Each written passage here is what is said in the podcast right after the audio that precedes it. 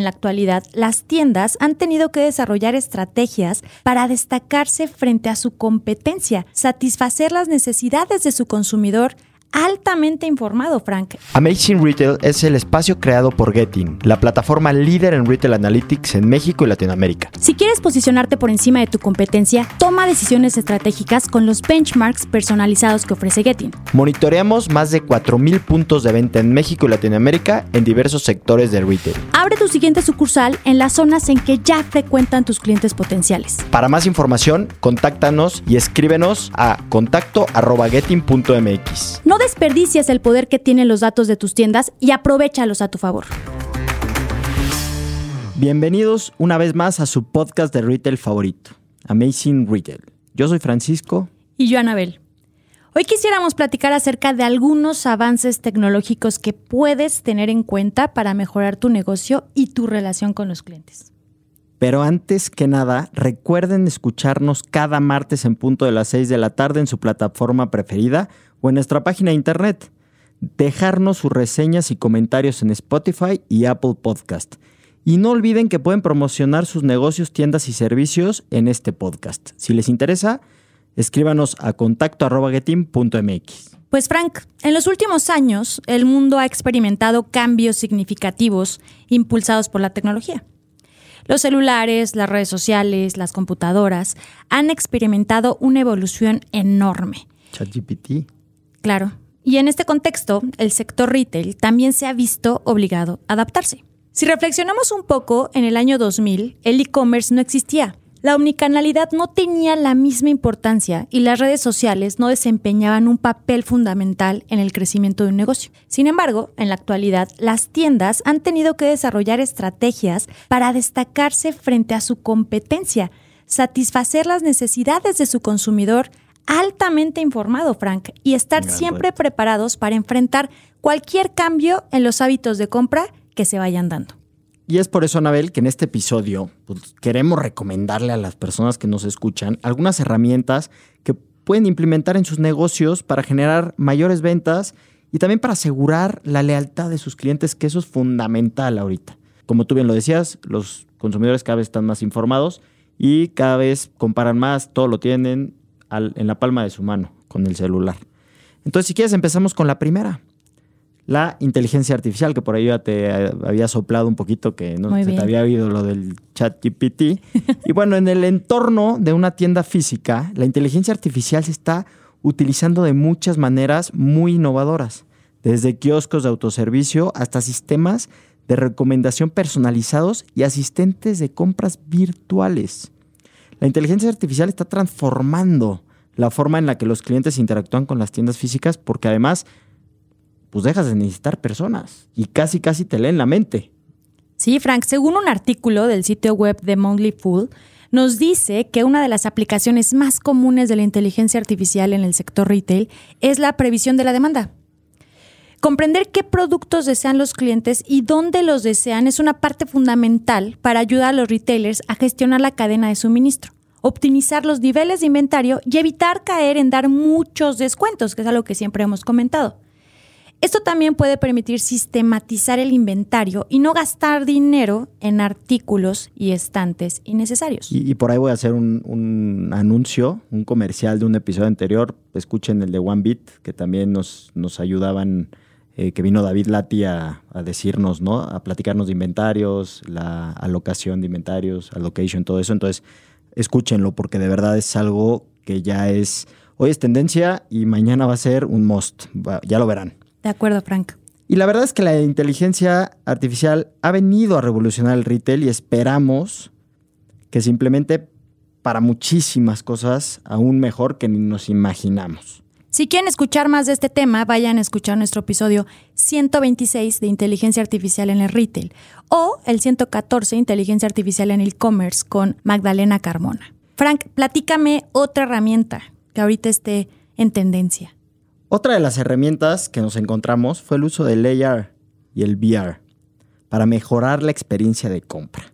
Según un artículo de Forbes, los nuevos consumidores buscan experiencias mucho más completas y personalizadas a la hora de hacer su compra. De hecho, yo esta semana en una reunión escuché lo de la hiperpersonalización.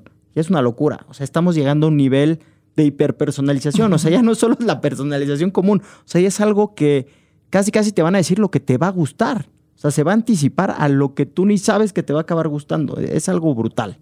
Sí, o sea, creo que algo que hemos comentado es sobre la experiencia que generes con tu consumidor, pero este punto creo que es ya el la gota que derrama el vaso.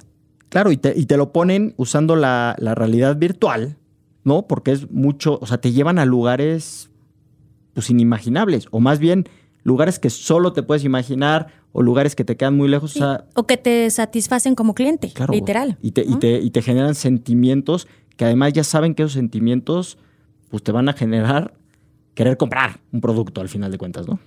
Y la realidad virtual o el RV es una parte importante del metaverso, ya que es el método más inmersivo disponible actualmente para todos los consumidores.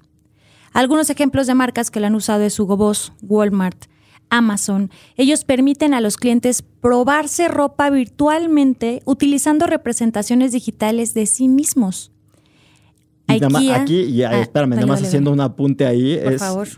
O sea, ya es virtual, pero, pero muy real, ¿eh? No creas que es tu avatar de hace, Mil- de hace de 10 10 años, años. Del, del Nintendo o algo así. O sea, ya es realmente cómo se te va a ver la ropa. O sea, hasta el tamaño, la talla. O sea, es algo impresionante. O sea, ya hay, ya hay espejos también en tiendas que, que tú no te tienes que vestir. O sea, te ponen, o sea, le ponen ahí un código o algo y te pone la prenda y tú te ves en el espejo vestido con esa prenda. Es una locura.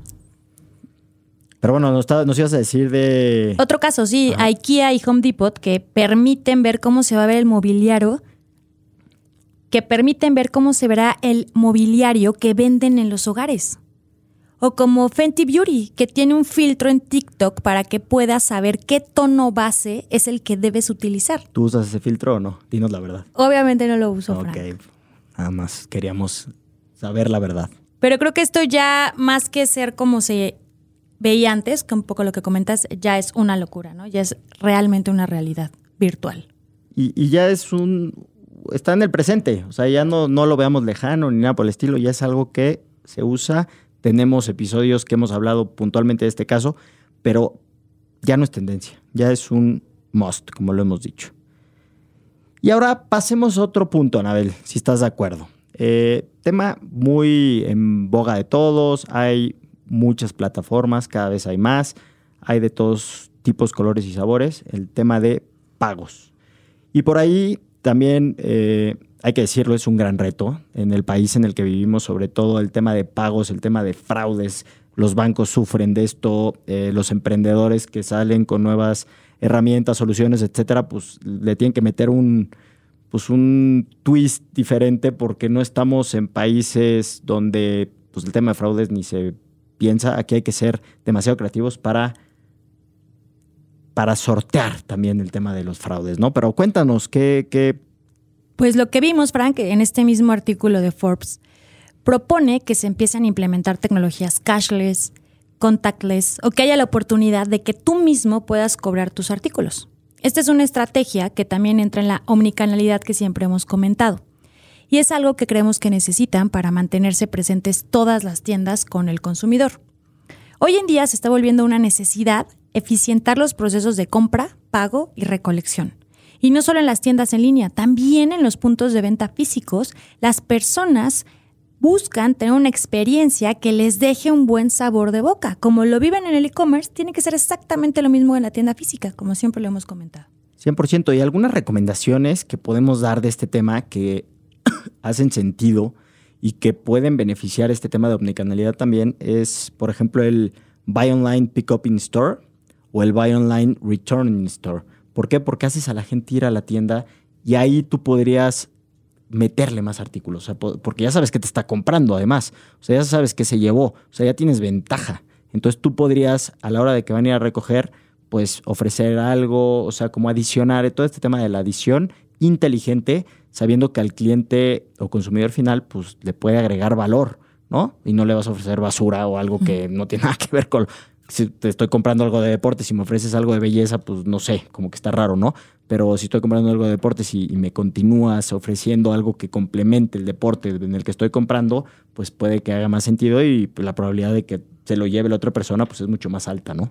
Pues la última herramienta, Frank, que quisiéramos compartir, pero para nada la menos importante, es la sustentabilidad. En el artículo, hacia una nueva era de retail, cómo las tiendas físicas están utilizando la innovación para mantenerse relevantes, nos dice que varios negocios, tanto virtuales como físicos, están utilizando herramientas que son más amigables con el ambiente.